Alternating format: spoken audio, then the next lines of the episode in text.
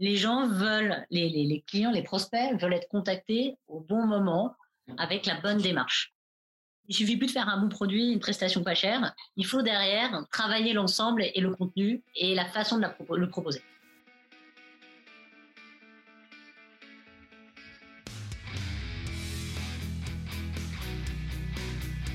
Bonjour, je suis Julien Lespeur, directeur associé au sein d'UpTo, le spécialiste de la vente et des commerciaux. Depuis 15 ans, nous aidons les dirigeants et patrons du commerce à se renforcer commercialement en recrutant de bons commerciaux, en formant leur force de vente aux méthodes qui marchent et en se transformant commercialement avec de nouvelles méthodes de vente et d'acquisition client. Vous écoutez Vive la vente, le podcast qui vous apportera des solutions simples à mettre en pratique pour booster l'efficacité de votre équipe et vous transformer commercialement. Si vous voulez échanger sur ce qui a été dit, n'hésitez pas à commenter le post de l'épisode sur LinkedIn. Je réponds à toutes et tous, et cela nous aide à faire connaître l'émission à d'autres dirigeants qui cherchent à développer leur équipe commerciale. Et si ce podcast vous plaît, je vous invite à vous abonner et mettre 5 étoiles sur Spotify ou Apple Podcast. Bonne écoute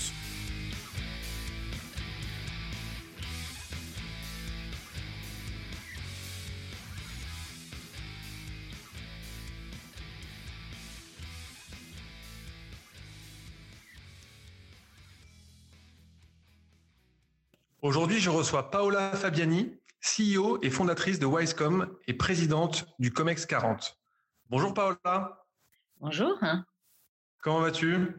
Ah, Ça va bien, et toi? Eh ben, Très bien, en super forme, merci. Euh, je vais commencer par te poser quelques questions sur toi et ton parcours avant de rentrer dans le vif du sujet. Est-ce que tu peux te présenter, nous parler un peu de, de ton track record? Oui, alors en, deux mots, je suis un peu tombée par hasard dans les, centres d'appel. Donc, euh, j'ai commencé à téléperformance en parallèle de mes études d'expertise comptable. Et puis, euh, ça, m'a bien plu. Donc, j'ai commencé à 18 ans. J'ai commencé en tant que télé, téléconseillère. J'ai évolué. J'ai changé de, société. J'ai fait différents postes. Donc, tout le parcours traditionnel, superviseur, ensuite chef de projet, euh, responsable. Et puis, enfin, pour finir, directrice d'opération du groupe Armatis. Et puis pour être recruté par mon client à 24 ans, mon client qui était Neuf Télécom. Et donc j'ai été recrutée euh, pour piloter euh, l'ensemble des ventes euh, directes au grand public. Et donc je suis devenue directrice des ventes directes au grand public et au comité de direction du grand public de Neuf Télécom, un peu à l'apogée du, marché des télécoms, à la grande époque, j'aime bien dire des télécoms, de la DSL et de l'explosion où tout était fou et possible, qui était hmm qui m'a permis d'avoir un peu finalement cette double culture. J'ai souvent tendance à dire aussi bien prestataire, puisque je fais ouais. tout avant, et puis aussi annonceur. Euh, et puis là, bah, j'ai eu, alors j'avais toujours eu envie de, de monter ma société je, pour plein de raisons, et, et effectivement, et ben là, l'idée de Wisecom est, est venue à ce moment-là. Et là, j'ai créé euh, donc euh, à 25 ans Wisecom, premier centre okay. d'appel en plein cœur de Paris. et comment t'es tombé justement dans la vente? Bah, alors, disons que je suis tombée un peu. La, vie est à la fois faite d'opportunités de hasard. Je, dis souvent ça. Et, et effectivement, ben, euh, alors pour la petite anecdote, hein, quand, quand j'étais euh, quand, quand j'étais à, à, à, à l'école, quoi, faisais mes études d'expertise comptable, j'avais des copains qui, qui faisaient du, du télé, de la téléprospection. Je disais, ah, en fait, vous êtes des, des standardistes par téléphone. Je veux dire, j'avais une, image du métier. Et, ils m'ont dit non mais viens c'est sympa etc donc j'ai commencé comme ça euh, à faire de la prospection. Donc euh, à l'époque euh, on vendait les fiches les éditions Atlas France Télécom Orange les débuts. Il y avait pleine vie. Donc on faisait vraiment de beaucoup de B2C et on faisait okay. à la fois de la prospection puis on commençait la télévente puisqu'on vendait des abonnements pleine vie puis ensuite les échos puis ensuite on a fait un truc pour comptoir des entrepreneurs. Et de fil en aiguille j'ai fait de plus en plus de télévente et ça m'a beaucoup plu c'est comme ça que je suis tombée euh, quelque part dans, dans, la marmite commerciale. voilà. ok. Et quelle est ta plus belle réussite euh, alors dans la vente ou, dans le management? Ah, Forcément, euh, je, je, vais avoir tendance à dire Wisecom parce que forcément c'est un peu mon bébé. Je l'ai créé en 2005. on l'a créé avec mes associés en 2005 avec l'idée de donc 2005 pour faire l'histoire très courte, c'est l'apogée de la délocalisation des centres d'appel en offshore. Ouais donc euh, Tunisie, Maroc, Madagascar. Et nous, mmh. fort de cette double expérience euh, que je t'ai racontée et celle de mes associés un peu pareil, et fort de, d'autres constats, et eh ben on décide de prendre le contre-pied du marché de la délocalisation. Alors maintenant, tout le monde reparle de relocalisation, mais en 2005, on n'en parlait pas du tout. Et puis, on prend le pari de, de créer un centre d'appel en plein cœur d'une grande ville, et on décide de créer Wisecom en plein cœur de Paris, avec la volonté de prouver que derrière cette idée, il y avait un vrai modèle compétitif pour certaines missions, qui est basé grosso modo sur trois piliers. Le premier, c'est une capacité euh, d'attirer des talents. Alors pareil, en 2005, on parle pas de talent, on parle de ressources. Maintenant, on parle de talent. Donc beaucoup de choses ont changé finalement 15 ans. Donc euh, une mhm. capacité d'attirer des talents et d'aller beaucoup plus loin que le bassin d'emploi traditionnel, j'irais des centres d'appel, et d'aller chercher des vraies compétences, des vraies appétences. Deuxième pilier, c'est de se dire que finalement, on est dans un marché, dans un métier qui n'avait pas vraiment d'école de formation, et il en a un petit peu plus, mais pas tant que ça maintenant. Et donc, mhm. tout l'enjeu, bah, c'est de capitaliser sur les ressources qu'on a formées et donc de les garder. Et donc, en fait, effectivement, ça a été de dire comment on leur proposait un cycle d'évolution dynamique dans un métier qui est parfois peut sembler répétitif, comment on peut finalement servir de tremplin et en même temps leur permettre d'accroître euh, leur, capacité, leur connaissance, jusqu'à même les faire recruter par nos clients maintenant. Et donc, mhm. effectivement, ça nous a permis de, d'avoir un, turnover de moins de 5% là où le marché est à plus de 20%. Et puis le troisième point du modèle, ça a été de se dire, ben, on a très tôt voulu être vraiment dans le prolongement de la stratégie des clients, des marques, des entreprises, des sociétés, aussi bien en B2B qu'en B2C. Et donc l'idée, ça a été de dire comment on peut travailler finalement la proximité aussi bien induite, parce qu'on était en plein cœur de Paris, ben forcément, on est plus facilement visité par nos clients, mais en même temps une proximité, je dirais, méthodologique. Parce que euh, nos téléconseillers, nos téléprospecteurs bah, incarnent l'entreprise de nos clients au quotidien auprès de ses propres clients. Donc tout l'enjeu, c'est qu'il y a à la fois un système de reconnaissance-valorisation pour qu'ils incarnent mieux, et puis le côté, ouais, c'est un vrai secret. C'est une vraie difficulté parce que finalement, quand on externalise, ben, c'est un peu la rupture de la chaîne de valeur. Hein. Et puis de l'autre côté, ben, ces personnes qui sont, euh, parce qu'un téléprospecteur, euh, notamment qui fait de la prise de rendez-vous, il est capable de visiter en moyenne euh, à peu près, je dirais, 30 à 40 entreprises et contacts prescripteurs ou décisionnaires dans la journée.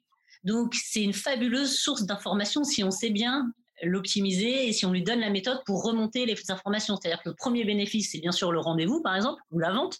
Mhm. Mais le second, eh ben, c'est effectivement toutes ces informations qui vont remonter dans des marchés et dans des, dans des, dans des périodicités qui, qui vont très très vite. Et donc, on a travaillé sur le fait d'appeler ça des capteurs de tendance pour que finalement, de ces contacts, il les remonte. Et ça, ça fait qu'on peut être compétitif par rapport à des centres qui sont délocalisés. Voilà, voilà un peu, je dirais. Et effectivement, de prouver ça, pour revenir à ta question, je pense que c'est peut-être euh, d'avoir, je pense pour l'instant, c'est une de mes plus belles réussites dans la vente et d'avoir réussi à conquérir des clients qui sont des, des, grandes références et des leaders dans leur domaine, que ce soit dans l'automobile, la banque, l'assurance, l'IT, l'industrie, euh, le mhm. retail, donc tu as le tourisme. Bah, effectivement, de prouver à un moment où personne n'y croyait, moi, je trouve ça sympa. Ben, félicitations. Non, non mais c'est clair, 5% hein, de turnover sur une population comme celle-ci, c'est sûr que c'est très faible. Donc félicitations. Et à contrario, ton plus gros échec, celui dont tu aurais le, plus tiré de, leçons, dans lequel tu aurais le plus appris, ce serait, ce serait quoi? Un jour, euh, en étant, euh, ben, j'ai évolué assez vite, assez jeune. Donc, euh, quand, on, quand on a quand on a moins, moins de 30, on en a un peu des rêves et des étoiles plein les yeux et on veut transformer le monde. Et puis, je pense que d'avoir d'avoir cru quand j'étais, j'avais des postes de directrice, notamment des opérations ou autres dans les centres d'appel ou, ou, ailleurs, d'avoir cru que c'était ma boîte. quand elle a été vendue, ça m'a fait bizarre. Et là, effectivement, bah, bah j'ai compris. En fait, peut-être que c'est ça, finalement, on dit que derrière chaque, euh, chaque échec, une opportunité, bah, c'est peut-être ça qui m'a poussé à monter plus vite Wisecom. Parce qu'effectivement, quand elle est vendue, on se rend bien compte qu'on n'est pas actionnaire et on n'est pas aux manettes, quoi. On est hmm. là pour délivrer un résultat et effectivement, ensuite, on est au service d'une gouvernance et, effectivement, voilà, je pense que ça, ça, ça, ça m'a fait, ça m'a fait tout drôle. Bon, et ben maintenant tu es aux manettes de, de Wisecom. Donc justement, comment va le business euh, chez Wisecom euh, en ce moment? Ben, nous, on est, on est un peu finalement un, un, baromètre des tendances, puisqu'on touche à plein de secteurs d'activité, comme j'ai expliqué. Et en même temps, on, on est, euh, on, on, donc on est multisectoriel. On, va aussi bien dans des secteurs euh, qui se sont vus, euh, notamment suite au Covid, très touchés, mais au travers de la relation distance, comme le retail ou, ou, des secteurs comme ça, donc très touchés dans le sens où ils ont explosé dans les volumes, puisque suite à la fermeture de l'ensemble des magasins. Mais de l'autre côté, on a des clients comme des clients dans l'automobile, où il y a eu des d'avant-arrière divers et variés, le tourisme, et puis la banque assurance, etc. Donc ça, ça, nous donne un bon, un bon baromètre. On est globalement un secteur résilient, puisqu'on a cette multiplicité d'activités. Donc, ce qui fait qu'effectivement, ça nous permet de rebondir. Donc, je dirais un peu, il y a, il y a une théorie, je ne sais pas si tu connais la théorie de Ricardo, Ricardo, c'est un économiste qui, qui, a expliqué qu'en fait, il fallait être un monosecteur dans les et qu'il fallait justement être aller très très profondément dans la gamme de, de prestations qu'on était capable de délivrer ou de produits dans un seul mmh. secteur. Bon, bah, je pense que le Covid nous a fait comprendre que le multisectoriel, c'est ça a vraiment du sens et ça permet de rebondir tant sur le type de prestation, puisque on fait aussi bien de, du B2B, la prospection B2B, ça a été vraiment notre premier métier en 2005 quand c'est créé, que maintenant du service client euh, qu'on a beaucoup développé, ou des choses comme ça, ou de l'audit qualité et autres. Donc finalement, on est très multi-secteur et multi-prestations et ça nous a permis d'être résilients. Après, je dirais que la crise du Covid, je pense que peut-être qu'on a, on a tous remarqué ce manque finalement de, de contact humain. Ça a été un mhm. peu l'avènement du centre d'appel. C'est-à-dire que finalement, on était un peu ce, ce supplément d'âme. Je ne sais pas si quoi, voilà, que, que, que, tout le monde avait perdu et effectivement, nous qui étions vus un peu comme, euh, comme les personnes qui parfois dérangeaient, que ce soit encore une fois en B2B, en B2C, à prospecter, à solliciter, bon, on, est devenu un, vecteur, euh, on, est apparu comme un vecteur beaucoup plus, beaucoup plus sympathique. Et ça, je pense que c'est plutôt une bonne chose. Et puis, euh, et puis je pense que c'est aussi l'avènement de la. Moi, je, nous, on croit profondément chez Westcom. Moi, j'ai cru, je crois depuis très longtemps que l'addition intelligence artificielle avec les technos que, que, auquel ça va donner lieu, additionné avec la valeur ajoutée humaine, c'est l'avenir. Je suis pas, je fais pas partie de ceux qui pensent qu'il faut opposer IA et humain. Et donc nous, on, je trouve que effectivement cette phase de transition, voilà, elle a vraiment mis en exergue le fait que d'un côté, ben, la techno est nécessaire et permet d'accélérer énormément les choses, mais par contre, le, talent humain, le talent relationnel, le talent émotionnel, d'argumentation, de compréhension, bah, il est essentiel. Et tout notre enjeu en tant que centre d'appel euh, ou dans la relation à distance, je dirais au plus large, c'est d'essayer d'additionner ces deux choses pour d'un côté faire des économies dans la répétitivité des tâches et puis de l'autre côté donner une vraie qualité là où le point de contact est essentiel pour l'entreprise, pour la marque, pour qui on travaille. Voilà un peu, euh, si je te fais une synthèse de la transition à ce jour. Ok. Et si on ouvre un peu le capot de votre machine de vente, euh, qu'est-ce qui est remarquable dans votre exécution commerciale? Qu'est-ce que vous faites mieux que les autres? Alors, c'est toujours dur. Ce qu'on fait mieux que les autres? Ce qui est remarquable, je pense qu'on est avant tout des, alors moi, moi j'ai longtemps eu beaucoup de, de, complexes dans le commerce parce que moi je venais des opérations, du projet. Donc euh, effectivement, alors j'avais fait beaucoup de téléventes, certes au téléphone, mais j'avais fait tout un parcours de manager, de gestionnaire client, etc. De, voilà. Et donc pour moi, je me voyais plus comme un opérationnel, une technicienne, je sais pas si tu vois. Et au final, je pense que quelque part mes associés ont peu le même profil. Et je pense que ce qui est particulier vraiment chez nous, c'est que nous sommes des centres d'appel montés par des personnes qui ont tous commencé au téléphone d'une façon ou d'une autre. Mhm. Et donc, dans notre technique de vente, je pense qu'on est vraiment dans ce rôle, je pense, hein, j'espère en tout cas, de conseil. Mhm. J'écoute la problématique et j'essaye de proposer la meilleure solution sur mesure derrière. Et ça, ça vient effectivement de notre parcours. C'est-à-dire qu'on a fait ce qu'on vend. Et le fait d'avoir fait ce qu'on vend et de le faire encore au quotidien euh, et de voir comment ça fonctionne et justement mettre les mains dans le capot, parce que tu parlais de capot, euh, sous le capot plutôt, bah, effectivement, je pense que ça nous donne un avantage concurrentiel parce qu'on sait vraiment de quoi on parle au quotidien dans un métier qui est en pleine transition. Ok. Euh, et comment vous êtes organisé commercialement parlant? Alors, comment on est organisé commercialement parlant? On a une petite équipe commerciale. Alors, nous, nous, nous on est le, le, centre d'appel au sens large déjà pour donner un peu de contexte. C'est, euh, c'est, mais et pour expliquer aussi ma réponse parce que je trouve que c'est intéressant de transposer par rapport à d'autres activités. Euh, la France est leader mondial avec Téléperformance. Euh, qui est rentré au CAC 40 cette année, donc je fais de la pub pour mes concurrents et amis. Mais, euh, mais voilà, donc la, la, France est leader mondial. C'est quelque chose qui n'est pas connu. Tout le, monde, tout le monde imagine souvent que, alors quand je parle de centre d'appel, je parle toujours B2B, B2C, prospection, relations clients, l'ensemble. Hein. Euh, on, a souvent l'impression que c'est un métier très anglo-saxon. Et en fait, non. La, France, depuis très longtemps, est leader mondial et elle compte dans le top 5, je crois, deux ou trois sociétés dans le top 5 mondial. Donc, déjà, il bah, faut bien imaginer que nous, euh, petit challenger qui, qui naquit en 2005, euh, c'est pas évident d'arriver sur le marché où il y a le plus de leaders. voilà, déjà, ça pose un peu le contexte. Ensuite, on, on, est sur un marché qui est à la fois mature et en même temps très innovant mature parce que c'est un, un, secteur d'activité qui existe depuis longtemps, hein, puisqu'il existe depuis les années 80-90. Mais en même temps, il est en pleine mutation, puisque, comme je le disais, quand on en discutait, la transition, l'accélération, la transformation digitale, la transformation des, des, des, des, modes de commercialisation, des usages, font qu'on est en cœur de ce système. Donc, ça nous pose tout un, tout un nombre de challenges, commercialement parlant, euh, différents. Et puis enfin, on touche souvent au chiffre d'affaires. Donc, souvent, on a en face de nous des décisionnaires qui sont au, minimum membres du CODIR, qui, si ce n'est euh, la présidence ou la direction générale. Mhm. Donc finalement, bah, une fois qu'on a dit tout ça, on est commercialement comment organisé? Bah, On est organisé avec une petite équipe de quatre personnes. D'accord. Euh, équipe qui a chacun vraiment sa spécialité, parce que euh, parfois on va avoir des, besoins de, de, réponses à appels d'offres qui vont prendre beaucoup de temps, sur, parce que nos réponses sont en moyenne, dans, dans, nos métiers, des réponses sont entre 70 euh, et 120 pages. Donc, c'est avec beaucoup de technologie aussi, beaucoup de savoir-faire RH, beaucoup de spécificité en fonction des besoins. Donc, il va, il va falloir avoir une vraie, une vraie, une vraie compétence pour rédactionnel et, compréhension de la problématique et transformation sur le papier. Et de l'autre côté, il y a toute une partie des clients où c'est vraiment de la com, du commerce, de, de la présentation, prise de rendez-vous, échange, présentation, mise en avant dans un marché concurrentiel. Donc on est une petite équipe, chacun a son talent, je dirais. C'est l'addition des talents qui fait la compétence globale. Et l'enjeu pour nous, c'est d'émerger dans un secteur. Euh, alors je pense qu'on a émergé, mais c'est c'est de continuer à croître, ce qu'on le fait toujours pour l'instant, dans un secteur mature, par des leaders mondiaux. Voilà pour décrire un peu l'organisation. Et je pense que ça se passe plutôt bien et de démontrer qu'on a un modèle différent qui fonctionne. Ok. Et qu'est-ce qui explique peut-être la, votre performance commerciale? Alors, ce qui explique notre performance commerciale, bah, je pense que déjà, on est.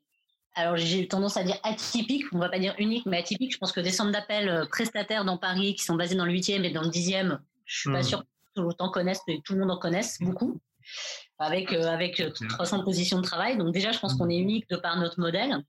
Euh, euh, et après, je pense que notre côté atypique, hein, il se décline à tous les niveaux. De par notre création, que ce soit que des anciens qui, qui ont été quelque part aux opérations et chez des prestataires, mais aussi avec cette culture annonceur qui, qui se soit associé pour fonder un centre d'appel, c'est pas forcément le truc le plus traditionnel non plus. Qu'on ait la volonté de rester euh, une ETI, euh, alors bien sûr de croître, mais de rester à taille humaine. J'entends par là, je pense que c'est voilà, c'est dans des marchés. On n'a pas levé de fonds non plus. Ah, forcément, parce que alors pour la petite anecdote, tu me demandais la difficulté. En 2005, j'ai été voir quelques fonds d'investissement et quelques, ils m'ont regardé, ils m'ont dit non mais on vous finance, il n'y a pas de problème, vous allez en offshore, vous allez où vous voulez, mais alors là à Paris, ça va pas être possible. Hein. Donc du coup, ben l'histoire fait qu'on est resté, euh, on est détenu, euh, on est détenu par nous-mêmes. Donc ça nous donne une, à la fois euh, bah, à la fois une certaine solidité parce que pour exister depuis 15 ans, quand on n'a pas levé de fonds et qu'on a commencé avec ses deniers personnels, bah, c'est pas forcément évident. Donc, on a intérêt à être rentable et on a intérêt à être, des bons gestionnaires. Et en même temps, ça nous donne maintenant une vraie souplesse commercialement. Parce que quand on veut accompagner un client, parce qu'on croit, on mise sur lui, parce qu'on le fait pour, on a des grands comptes, mais on a aussi des clients en plein développement, des jolies startups qui sont devenues pour certaines des licornes ou autres. Bah, typiquement, nous, on a la possibilité de le faire parce qu'on n'a pas euh, forcément des comptes à rendre à part de s'assurer de, de gérer mon père de famille. Et ça, je pense que ça fait notre performance. Puis après, je pense que c'est notre capacité justement à faire une approche sur mesure, tant sur la partie financière, mais aussi sur la partie méthodologique, et d'être vraiment, d'aller dans le sens du client. Notre volonté, c'est d'être dans la dans l'alignement du client. Et ça, je pense que c'est vraiment la tendance émergente. Ouais. Ouais, on est, bien aligné là-dessus. Et en termes de, j'ai envie de dire, de canal d'acquisition, euh, est-ce que vous avez un, canal d'acquisition favori euh, chez Wisecom alors, on a, on a beaucoup développé le bouche à oreille au début. Euh, et on continue toujours, mais au début, on était vraiment très bouche à oreille parce que bon, on, on, faisait un peu de prospection, mais c'est toujours les coordonnées les plus mal chaussées. Hein. Donc, euh, on faisait de la prospection pour plein de grands comptes en B2B auprès de sociétés du CAC 40 et de fonctions de direction. Mais nous, on en faisait moins pour nous parce que bon, on en faisait un peu, mais moins, on était plus concentrés sur nos clients. Donc, on a fait beaucoup de bouche à oreille. Je pense que le client ambassadeur, c'est quelque chose de clé. Honnêtement, je, crois vraiment ça. Donc ça, ça a été vraiment notre premier canal. Ensuite, on a développé les réseaux énormément. Euh, mais c'est assez, c'est assez, on a mis du temps avant de développer le réseau. Alors qu'on appartient plutôt à une nouvelle, à une jeune génération, on, a bien mis 5 ou 6 ans avant de se mettre dans les réseaux. Hein. Je pense que ce sera à faire, on le ferait plus vite. On, a, on, s'est mis dans les réseaux pour plein de raisons. Et puis après, euh, après, je pense que dans les canaux d'acquisition, ça a été aussi l'engagement citoyen de l'entreprise. Alors c'est pas un canal d'acquisition, mais pour moi c'est indissociable. C'est-à-dire que je pense que dans l'ADN de Wisecom, alors j'aime pas ce mot parce que tout le monde dit ADN, mais en gros, hmm. c'est pour nous, on, pense vraiment que les entreprises n'ont plus uniquement qu'un rôle financier ou économique, elles ont aussi un rôle euh, social, sociétal et environnemental. Et ça, on croit dès la création parce qu'on a mis le centre, euh, on a mis l'humain au centre de notre modèle. Et donc effectivement, notre engagement citoyen, par exemple, euh, là, on a, on a fait partie des entreprises sélectionnées pour Impact lancé par Olivier Grégoire qui a pour but de mesurer la performance financière. Donc, fait partie, on a fait partie des, 50 premières sociétés sélectionnées. Euh, là, on vient de, de, de, mettre en œuvre avec Wacam, anciennement la Parisienne, la première assurance inclusive pour nos salariés. C'est une assurance qui vient couvrir les, les, malheurs, les malheurs de la vie pour les gens qui ne payent pas d'impôts et qu'on leur offre pour un euro. Euh, pour le confinement, on a, on a, on a monté avec la Croix-Rouge bénévolement euh, une semaine après l'annonce du premier confinement, euh, le centre d'appel La Croix-Rouge, euh, La Croix-Rouge chez vous, qui, qui, venait livrer des personnes euh, en denrées alimentaires et en médicaments à domicile et qui en même temps proposait un soutien psychologique. Donc on l'a monté, voilà. Mais on a fait pas mal d'actions, mais ces actions, c'est à la fois parce que ça motive nos salariés et parce qu'en même temps on y croit et qu'on pense qu'on a vraiment un rôle, et en même temps c'est aussi un canal de développement. Et pour moi, je dissocie pas du tout levier de performance commerciale et engagement sociétal, social et environnemental. C'est vraiment pour moi un levier de performance et de croissance. Et donc un canal d'acquisition parce qu'effectivement, bah forcément ça, ça mais c'est pas du greenwashing, c'est-à-dire qu'avant tout on, le fait par conviction et derrière on se rend compte de l'impact. Voilà. Et comment tu travailles ton réseau alors? Quels sont les, process que tu as mis en place ou les bonnes méthodes pour faire du, business avec ton réseau? Alors, je ne sais pas si j'ai la méthode encore. en, fait, il y a, y, a y a deux types de réseaux. Il y a, pour moi, moi j'ai toujours dissocié. Il y a les réseaux, euh, il y a les réseaux de réflexion, d'échange, d'engagement, euh, qui sont euh, comme, bah, pour pas les citer, je suis présente du Comex 40, donc des réseaux d'engagement, le Medef, Croissance Plus, je suis aussi Croissance Plus, les DCF notamment, qui, qui justement parlent de la fonction commerciale.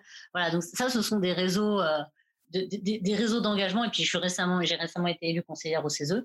Donc là, on a vraiment dans l'engagement et là, moi, pour moi, j'apparente ces réseaux à quelque part euh, l'infusion d'idées. C'est-à-dire qu'en fait, euh, à, force de, réfléchir sur des sujets euh, qui vont nous impacter aujourd'hui ou demain, à force d'échanger avec d'autres dirigeants, et évidemment, de côtoyer d'autres problématiques, bah, au final, ça vient directement alimenter la stratégie de la boîte et créer des idées et innover et être meilleur. Donc ça, c'est déjà le premier point. Donc ça, moi, je suis sur le réseau d'engagement. Puis après, tu as les réseaux que j'apparente plus au club, qui sont là des d'affaires. Donc, il y, en a plein euh, pour pas les citer. Et là, effectivement, euh, on, est plutôt dans à la fois bah, toujours le partage, parce que je pense que moi, tout part du partage pour moi. Je je, je, je, je me vois pas engager une démarche commerciale sans avant tout partager quelque chose. On partage, on échange, et puis effectivement, de là, bah, à, force de partager, et échanger, à un moment, il, s'avère que euh, d'une problématique à une autre, d'une réflexion à une autre, et eh ben, naît un besoin et une opportunité commerciale. Mais je pense qu'il faut pas aborder les réseaux comme ah je vais faire combien quel, quel va être mon ROI. C'est pas du tout ça. Je, je pense qu'il faut aborder le réseau en disant ça va m'inspirer, je vais échanger avec mes pairs, je vais pouvoir aussi m'engager parce que moi je crois qu'on n'a pas qu'un rôle uniquement de performance, mais aussi d'engagement social encore une fois. Euh, et puis derrière, eh ben de fil en aiguille, je vais peut-être avoir des opportunités. Mais c'est pas le principal but. Moi, j'ai jamais vu comme un, un, premier but. Voilà Et puis après, je pense que le principe des réseaux, ce que je conseillerais, c'est d'y aller. Moi, j'avais beaucoup d'a priori, euh, beaucoup, beaucoup. Euh, et en fait, c'est ma, ma cliente, à euh, l'époque, qui était Sandra Legrand, qui avait monté Canal CE, qui a l'idée ensuite, qui a revendu que, que beaucoup, qui m'a dit, mais qui, est un peu plus âgé que moi, et qui m'a dit, mais attends, attends, tu fais pas de raison, mais il faut que tu y ailles, tu vas voir, tu vas rencontrer des gens, tu vas te frotter des problématiques. Je fais, non, mais moi, je, je sais pas, c'était, ouais, il y a une, petite dizaine d'années, un peu moins, 8 ans. elle m'a fait rentrer chez Croissance Plus, et en fait, j'ai découvert tout un monde, et voilà. Et je me suis toujours dit, en fait, ben, on m'aurait dit plutôt, vas-y, et en fait, voilà, je pense que le réseau, le premier truc, c'est quel que soit ton réseau, quel que soit ton voilà, va dans quelque chose qui te parle. En face de tes convictions, tu vois, aligné. Parce que si t'es pas en phase, moi, je peux pas faire grand chose sans conviction. voilà voilà, va défendre, mais ça peut être une, prise de, une, prise de, comment dire, de, position, ça peut être politique, ça peut être économique, ça peut être environnemental, ça peut être social, sociétal ou autre, ONG même. Mais le but, c'est d'y aller. Et après, je pense de fil en aiguille, et eh ben, ça ouvre beaucoup de choses. Et pas uniquement que du business. Le business, c'est juste une des conséquences. Ouais, c'est ça. Il faut être aligné avec les valeurs pour s'engager et derrière, tu, tu peux récolter, mais il faut avant tout euh, s'investir dedans. Quoi. Exactement. Ok. Je vais passer un peu du coq à l'âne et on va euh, maintenant parler d'un sujet dont tu es experte. Euh, je m'explique, les commerciaux parlent euh, depuis quelques années du social selling. LinkedIn et les dirigeants commerciaux parlent plutôt, eux, de modern selling. alors, qu'est-ce que c'est que le modern selling pour les nuls et pourquoi le modern selling est-il indispensable aujourd'hui pour les directeurs commerciaux et les dirigeants d'ailleurs? Alors, le, modern selling, c'est déjà, euh, bah, basiquement, euh, en traduction, c'est euh, la nouvelle façon d'acheter ou de vendre. c'est plutôt de vendre et donc d'acheter. On va commencer par le début. donc, en fait, c'est finalement tout ce qui a attrait à à la fois une nouvelle façon de mettre en avant sa prestation, son produit, que ce soit en B2B ou en B2C, et de l'autre côté, quelles sont les attentes de nos clients? Encore une fois, B2B ou B2C. C'est un peu cette euh, synergie des deux choses qui forme le modern selling et qui détermine un certain nombre de best practices. Moi, j'aime pas les méthodes, je trouve ça trop figé. On va trop vite maintenant pour dire qu'il y a des méthodes. Il y a des best practices. Et puis, mhm. pour moi, il faut que ça s'adapte à chaque secteur à sa spécificité, chaque société à sa spécificité. Et voilà, donc, euh, et, je dirais chaque commercial a sa spécificité aussi. Donc voilà, dedans, c'est un peu un panier, puis on prend, tu pioches ce qui, t'intéresse dedans. Euh, alors, ouais, effectivement, si, on, si maintenant on affûte un peu le, modern selling et puis qu'on le ramène un peu, par exemple, au B2B, mais même avec un petit B2C, c'est déjà, c'est par exemple euh, savoir que 75% euh, des contacts en digital passent par LinkedIn en premier. C'est-à-dire ah qu'avant, bah, avant, finalement, tu avais une proportion qui était euh, contact téléphonique, contact sur des salons. Là, il y a 75% des contacts qui passent d'abord par LinkedIn. Alors, je ne sais pas que je plébiscite plus LinkedIn qu'autre chose, hein. je, suis juste objective, mais c'est les chiffres. Donc derrière, bah, finalement, euh, il y a un enjeu de savoir et de transformer sa façon de vendre par rapport à des, des canaux comme LinkedIn. Ça, c'est un des premiers points. C'est comment finalement bah, se positionner sur LinkedIn. Il y a différentes mmh. stratégies, il y a la façon de contacter les personnes, qui contacter, quelle image se donner, comment travailler son profil, etc. etc. Ça, c'est une des best practices. Il y a, alors, pour donner un, autre exemple du modern selling, c'est là, c'est du côté plutôt achat. Je fais à chaque mhm. fois le parallèle. C'est, euh, par exemple, on, a été dans les premiers à vendre avec des constructeurs automobiles des voitures sur Amazon. Et nous, derrière, on gérait la, la transformation finale. Bon, bah ça, effectivement, on s'imagine bien qu'il y a cinq ans, ou, même il y a cinq ans, on ne pensait pas un instant que ce soit possible. le modern selling, c'est toutes ces transformations. Et alors, si je pousse un peu euh, le côté acheteur maintenant, plutôt, quelles sont les attentes? Bah, En fait, il y, a, une grande tendance dans, le modern selling, c'est de dire que finalement, les codes du luxe, alors les codes du luxe, on va prendre un exemple, hôtel 5 étoiles, tu vois, mhm. sont arrivés au grand public. Alors, ça, vaut pour le B2C, c'est pour les particuliers, mais ça vaut aussi pour les professionnels, pour le B2B. Hein. Ça veut dire que finalement, bah, c'est quoi les codes du luxe? Quand tu arrives dans un hôtel 5 étoiles, je sais pas, tu arrives au Plaza Athénée, mhm. tu as ta chambre, imaginons, alors je sais pas, j'ai jamais dormi au Plaza, j'ai mangé de temps en temps. euh, mais bon, on te reconnaît, on sait que euh, effectivement tu aimes le café sans sucre, on sait que euh, tu préfères avoir la chambre avec vue comme ça, que euh, finalement tu aimes bien avoir toujours des, des, petits gâteaux à côté, que le, ton journal préféré, c'est, euh, je sais pas, euh, Le Monde ou Le Figaro, mmh. et ainsi de suite. Tu vois, toutes ces petites attentions, et eh ben, ces petits détails, avant, c'était vraiment l'apanage du luxe. Et ben maintenant, le grand public, quoi, finalement le citoyen, qui est aussi bien à la fois euh, un salarié, un consommateur et un acheteur, et eh ben, il a pris conscience qu'il pouvait avoir ces codes-là et qu'il pouvait les acquérir sans être pour autant avec un produit de luxe en face c'est le fait d'être connu et reconnu à chaque point de contact. Et donc tout l'enjeu pour les, entreprises en face, c'est d'arriver à homogénéiser la démarche, quel que soit le point de contact. Et ça, ça demande une vraie aptitude. que, quel que soit le point de contact, c'est que ce soit un point de contact en face à face, que ce soit un point de contact téléphonique, que ce soit un point de contact via un réseau, que ce soit un réseau indépendant ou un réseau en propre, que ce soit un point de contact via le site web, via l'inside sales éventuellement et autres. Tous ces points de contact doivent avoir un discours homogène et être capables d'apporter la même connaissance et reconnaissance aux clients ou aux prospects. Ça, c'est compliqué. Et puis l'autre point, c'est le timing. Je dirais que le timing, eh ben, c'est quelque chose qui est devenu de plus en plus important. Bon, on le voit bien, hein, c'est-à-dire que les gens veulent, les, clients, les prospects veulent être contactés au bon moment avec la bonne démarche. Et ça, ça nécessite de travailler beaucoup de choses.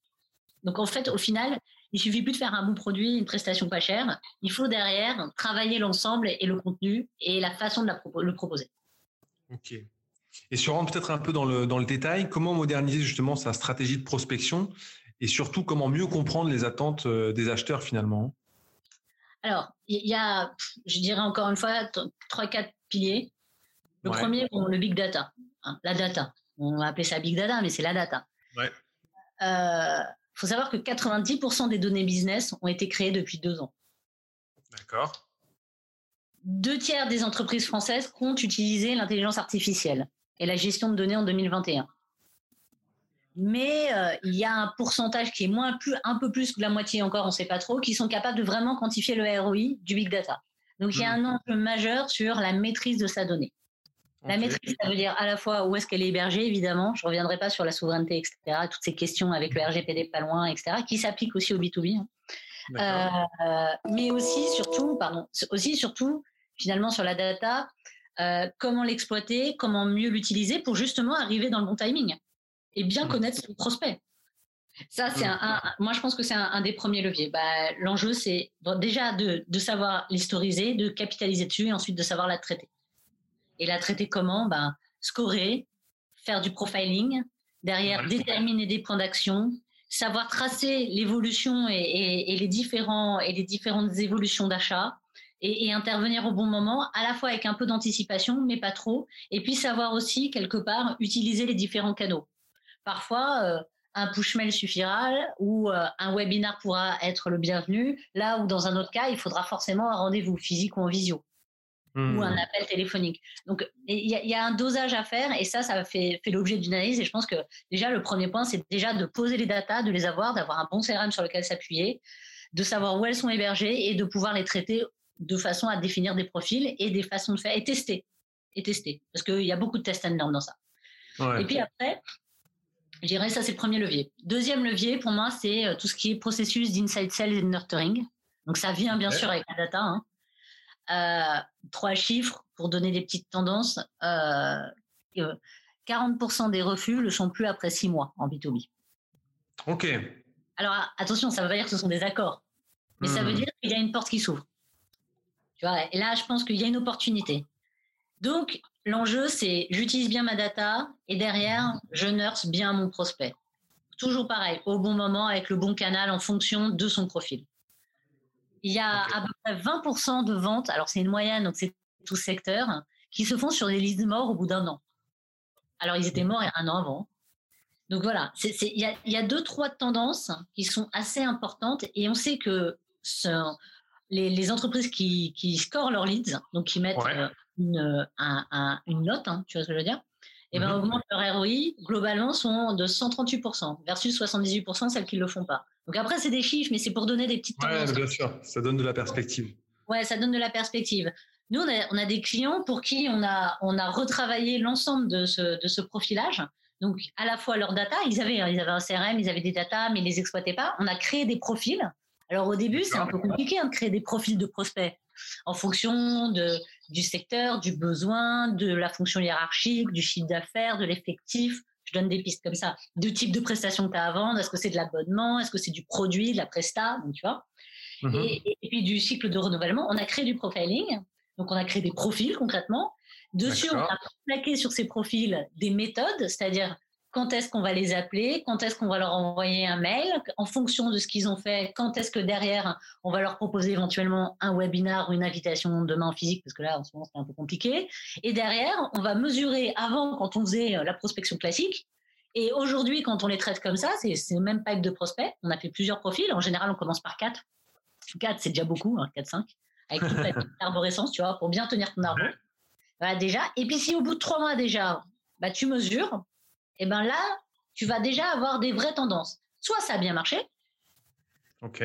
Bien, soit ça n'a pas bien marché, soit certaines choses ont très bien marché, d'autres pas, mais tu vas en tirer une analyse et tu vas faire progresser ton, ton principe et ta méthode.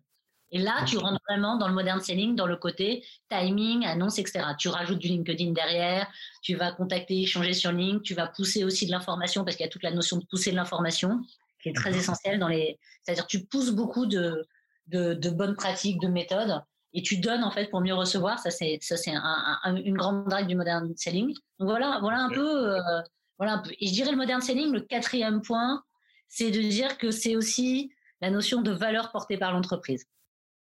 D'accord. Je pense que si tu veux, les valeurs. Encore une fois, je vais revenir à la RSE, mais il y a, y a, un enjeu RSE autour des appels d'offres. On voit des, des grands donneurs d'ordre. Nous, on a reçu des appels d'offres d'un certain nombre de grands, de grands, grands donneurs d'ordre qui systématiquement intègrent dans leur appel d'offres des normes sociales, sociétales, environnementales, des certifications, ou en tout cas une description de ce qui a été fait. Le modern selling, c'est aussi être capable de porter les valeurs de l'entreprise et porter les engagements de l'entreprise. Et ça fait partie de la vente. Sur tous ces sujets de data, de nurturing, de lead scoring, on en avait déjà bien parlé avec euh, Mario Roche, hein, qu'on salue euh, d'Expensia, euh, dans le quatrième épisode de Vive la vente. Donc pour tous ceux que ça intéresse, bah, je vous invite à, l'écouter également. On développe vraiment tout ce sujet des data. Et concrètement, quels sont, selon toi, les chiffres clés Justement, on a cité quelques-uns tout à l'heure, mais d'une machine de vente moderne qui, qui tourne bien en B2B alors là, c'est, euh, j'en ai cité quelques-uns. Je pense que si, si tu commences à avoir 70% euh, de tes contacts, tes premiers contacts qui sont sur LinkedIn, c'est déjà quand même un très bon signe. Okay. Euh, si derrière, tu sais que 100% de tes leads sont nurturés, tes leads, tes leads froids ou chauds hein, ou tièdes, sont nurturés dans les six mois et que tu as une visibilité sur un an, c'est un très bon signe aussi. Euh, si, si tu es capable de segmenter ta base de données en quatre, c'est très bien. Et je pense que si tu as mis déjà une stratégie d'inside sales, à savoir, hmm. euh, alors à savoir, l'inside sales c'est un petit peu différent. J'ai moins focusé alors que c'est un peu notre cœur de métier, mais l'inside sales c'est un peu différent du, du, commercial, euh, je dirais. L'inside sales, il est vraiment là pour justement faire tout ce travail en amont et parfois dans certains cas de figure aller jusqu'à la vente sur des, des plus petits business. Mais c'est vraiment lui ou l'équipe qui est en charge d'alimenter le scoring, le nurturing. Si tu as déjà ça en place, c'est bien. Parce que tu vas permettre de, de, de concentrer tes consultants, tes commerciaux sur euh, leur cœur de métier, la valeur ajoutée, la transformation finale, la négociation. Hmm. Voilà. Ok. Euh, dans le contexte actuel, qu'est-ce qui a changé chez vous, euh, chez Wisecom, depuis un an et demi, deux ans? Alors, ce qui a changé, beaucoup de choses. On est en mutation. Alors, permanente, vraiment, je pense, le postulat de dire automatisons tout ce qui n'a pas de valeur, concentrons l'humain et montons encore plus en compétence euh, nos équipes. Ça, je trouve que c'est un très bon message pour les centres d'appel et, la téléprospection. Les Allons plus loin, à, soyons capables de vraiment, vraiment être l'inside sales, justement, euh, à le, plus, le, plus, pointu possible pour vraiment accompagner euh, nos clients dans cette démarche en amont. Et en même temps, je pense qu'on se veut être quelque part un capteur de, euh, un capteur de, un lab. On a créé un lab innovation qui permet de sourcer toutes les nouvelles technologies dans plein de domaines, les applicatifs, etc. Notamment parce qu'on a besoin justement d'être de plus en plus euh, en amont sur le digital, en amont sur la formation aussi, sur la montée en compétences, sur la mesure de la qualité, etc. Donc on a créé ça. Euh, mhm. ça, je pense que c'est important. Et puis après, il y a le télétravail, évidemment. Le mhm. télétravail. Alors nous, je dirais peut-être. alors je sais pas. J'ai tendance à dire peut-être à cause grâce aux grèves et aux gilets jaunes. en étant plein cœur de Paris, je dirais que effectivement, euh, eh ben, on a été un peu rodé au télétravail. Euh, un peu avant, avant le premier confinement, puisque on a dû faire appel à, à pas mal d'imagination pour faire en sorte qu'à la période notamment de décembre, qui est quand même une période de forte activité dans les centres d'appel, ou de novembre, euh, nos salariés puissent travailler dans de bonnes conditions. Donc, on a été rodé. Donc, effectivement, ben, premier jour du l'annonce du premier confinement, on a réussi à mettre 100% de nos salariés en télétravail.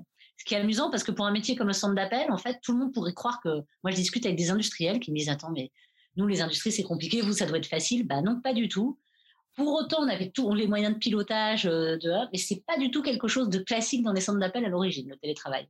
On est dans des trucs mmh. plutôt assez hyper contrôlants. Donc voilà. Donc nous, on a mis 100%, ça s'est très bien passé. On est très content. Après, par contre, on a dû relever un certain nombre de, de, je dirais, de, de challenges ou de, et solutionner un certain nombre de problématiques qu'on avait déjà vues un peu justement à l'époque des grèves et des gilets jaunes. Je dirais qu'il y en a trois majeurs, c'est garder le lien. Comment tu gardes le lien? Euh, Moi, j'aime bien dire qu'il y a le concept de la machine à café, tu sais. Tu, résous beaucoup de choses. On est quand même dans une société, euh, dans, un pays profondément latin, euh, avec une culture du, du verbal et du non-verbal très importante. Et donc, en fait, comment reproduire le concept de la machine à café à distance? Pas évident. Comment tu gères le sentiment d'appartenance? On était très fiers de faire la mission pour la Croix-Rouge parce que nos salariés ont beaucoup aimé. On l'a fait bénévolement encore pas, mais contribué à apporter. Ça a créé ce sentiment d'appartenance, ce sentiment de fierté. Après, euh, bah, le deuxième point, ça a été vraiment le travail des managers. Je pense qu'il y a un énorme boulot euh, sur les managers parce qu'en fait, les managers du jour au lendemain, on leur a pas dit hein, comment manager à distance, hein. un peu, mais pas trop quand même. Hmm. là, on leur dit bah, tu manages 100% à distance. Hein. Euh, très compliqué. Et puis il y a, y a, une autre anecdote. J'aime bien celle-là aussi. C'est que en, fait, bah, la distance, ça, ça, souvent, on a vite tendance à basculer sur du SMS et du WhatsApp, surtout quand on a mmh. des équipes importantes. Tu vois. Mmh. Et puis même, on a vite tendance à, moins saper parce que le manager, il n'a pas le temps, etc. Moi, j'ai, euh, on essaye de leur, leur montrer, leur donner l'exemple. C'est un peu comme une relation en couple, tu sais. Tout se passe bien quand tu es en face à face, puis euh, quand tu es à distance, ben, rapidement, un SMS ou un WhatsApp, mal écrit, mal perçu, ça crée des, des, drames.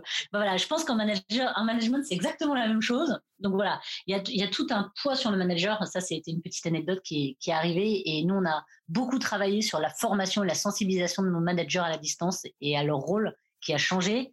Et on a le risque aussi, c'est que ce soit que du chiffre et qu'on en oublie la qualité et qu'on en oublie aussi euh, le côté euh, psychologique de la personne. Parce que la culture 100% chiffre, c'est pas bon il faut le chiffre, mais il ne faut pas que le chiffre. Et, la distance, ça a mmh. tendance à dire on juge les gens qu'à un chiffre, c'est deux chiffres hein, sur un tableau. Alors en plus, un centre d'appel, ça va très vite. Hein. Tu as fait des mmh. ventes, tu n'en as pas fait. Tu as fait des rendez-vous, tu n'en as pas fait. Tu vois, en as appelé tant. Bon. et, en fait, ça, donc on a essayé vraiment de travailler sur le contrôle qualité et sur la notion de qualitatif et de en même temps, euh, je dirais un peu état psychologique des personnes, parce que c'est le, le troisième point. Voilà, voilà un peu. Euh, voilà un peu les, les, les, les nouveautés, euh, quoi, les nouveautés. Ce que le Covid a transformé euh, chez nous majoritairement. Et puis ça ouvre plein de super possibilités, hein, puisque effectivement, euh, on, le télétravail a, permis d'enlever quelque part cette, cette barrière qu'il y avait systématiquement dans les centres d'appel, mmh. qui est de dire finalement si t'as pas les locaux, t'as pas, tu peux pas, tu peux pas grossir quoi. Alors que là, ça ouvre des milliards de possibilités. Euh, du, voilà, on a énormément développé le multilingue. Bon, on en avait beaucoup, euh, donc ça, c'était pas spécialement côté travail, mais pour le coup, des choses comme ça. Ok. Et quel conseil tu donnerais à la grande majorité des patrons euh, qui justement souhaitent commencer leur transformation commerciale? Par quoi commencer en fait? C'est une très bonne question. Ah, je pense que c'est déjà, alors bah, déjà petit prérequis, c'est déjà de faire un état des lieux de l'existant. Euh, mhm. ça veut dire quoi un état des existants? Ben, C'est quelles sont leurs forces et leurs faiblesses. Euh, quelque part, euh, si demain ils étaient clients, qu'est-ce qui ferait qu'ils signeraient chez eux?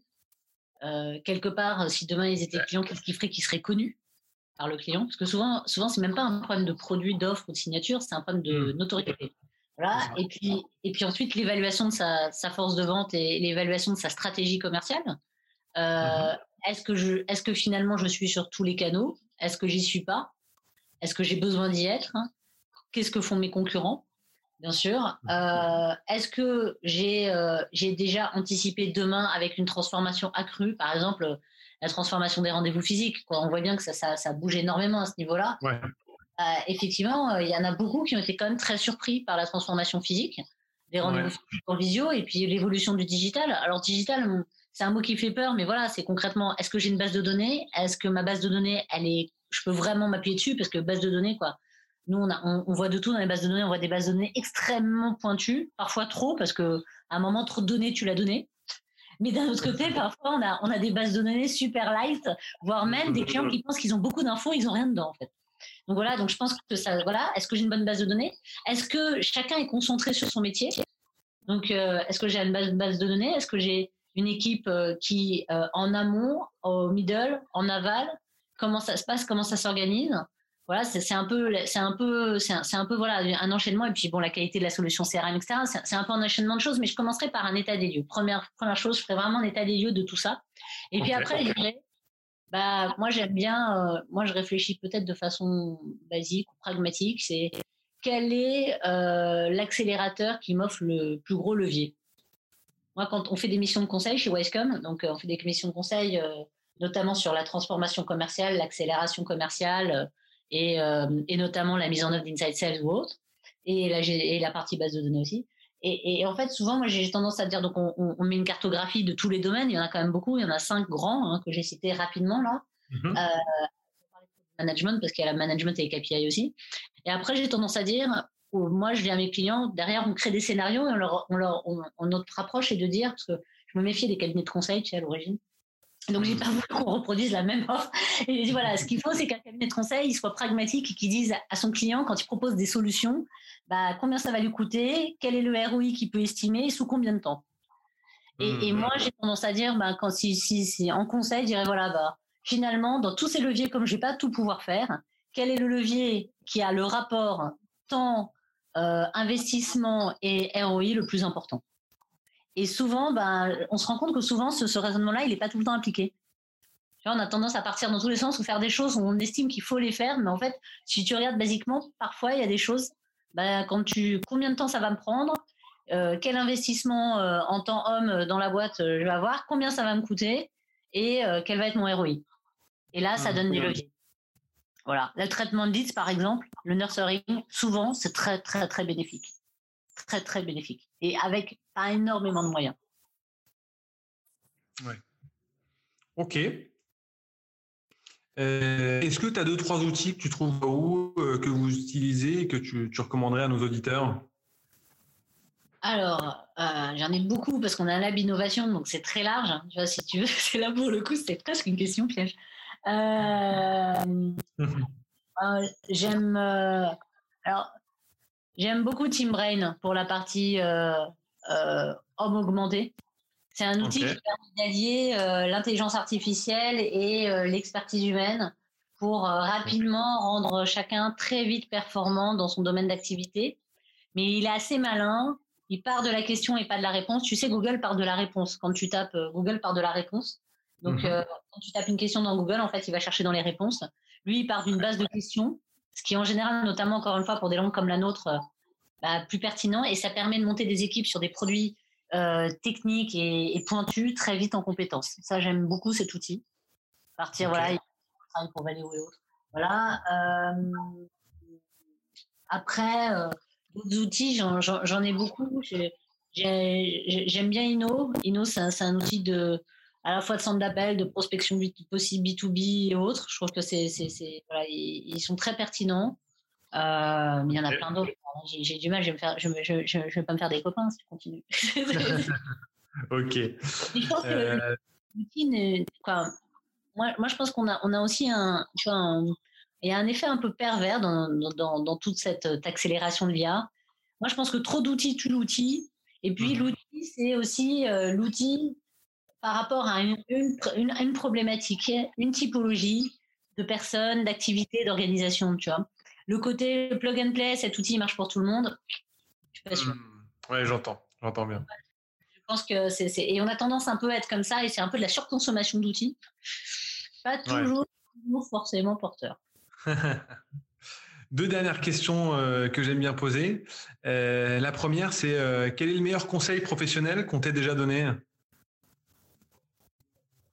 Euh... Alors, je sais. Moi, je, je, tu es une fille, tu es jeune euh, et tu parles beaucoup, donc tu as trois défauts, prends-les en compte.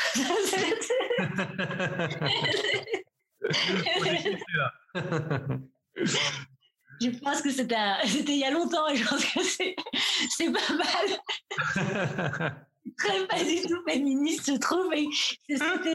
C'est bien, non, ça, heureusement, heureusement, je, suis très contente que en, en 15 ans, c'est énormément changé. Euh, pour ça, je vais pas, voilà, mais voilà, c'était, c'était, c'était aussi choquant que avisé. Ouais. C'est bien que toi qui le dises pour le coup. Ok. et dernière question, quel est le livre qui t'a le plus inspiré dans, dans le management?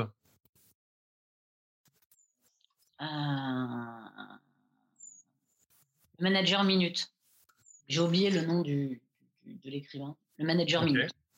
C'est euh, en deux mots, c'est euh, c'est un livre qui, qui, explique comment manager finalement, en, bah, comme son nom l'indique, en très peu de temps et donne plein de petites, euh, plein de, trucs et astuces vraiment intelligents dans, dans quand, quand, on est dans, dans, un mode rush, etc. Et qui mmh permet en même temps à la fois de garder du lien et en même temps de, de déceler les, les, les, les, points névralgiques, les points de difficulté et autres. Ok. C'est euh, de Ken Blanchard et Spencer Johnson. Voilà. J'avais pas préparé, tu vois. en français dans le texte. ok. Ok, bon bah super. Et eh ben hum, cet épisode de, Vive la vente touche à sa fin. Donc euh, Paola, un, grand merci pour ton temps, euh, pour ton, ton, partage de bonnes méthodes, vraiment vraiment très inspirant. Merci beaucoup Paola et je te dis à bientôt. Merci Julien, à bientôt. Vive la vente, ciao. Si vous voulez échanger sur ce qui a été dit ou me recommander un dirigeant inspirant, n'hésitez pas à commenter le post de l'épisode sur LinkedIn ou bien à me contacter directement. Pour faire connaître l'émission à d'autres dirigeants, le chemin le plus court est de vous abonner et mettre 5 étoiles sur Apple Podcast ou Spotify. À très vite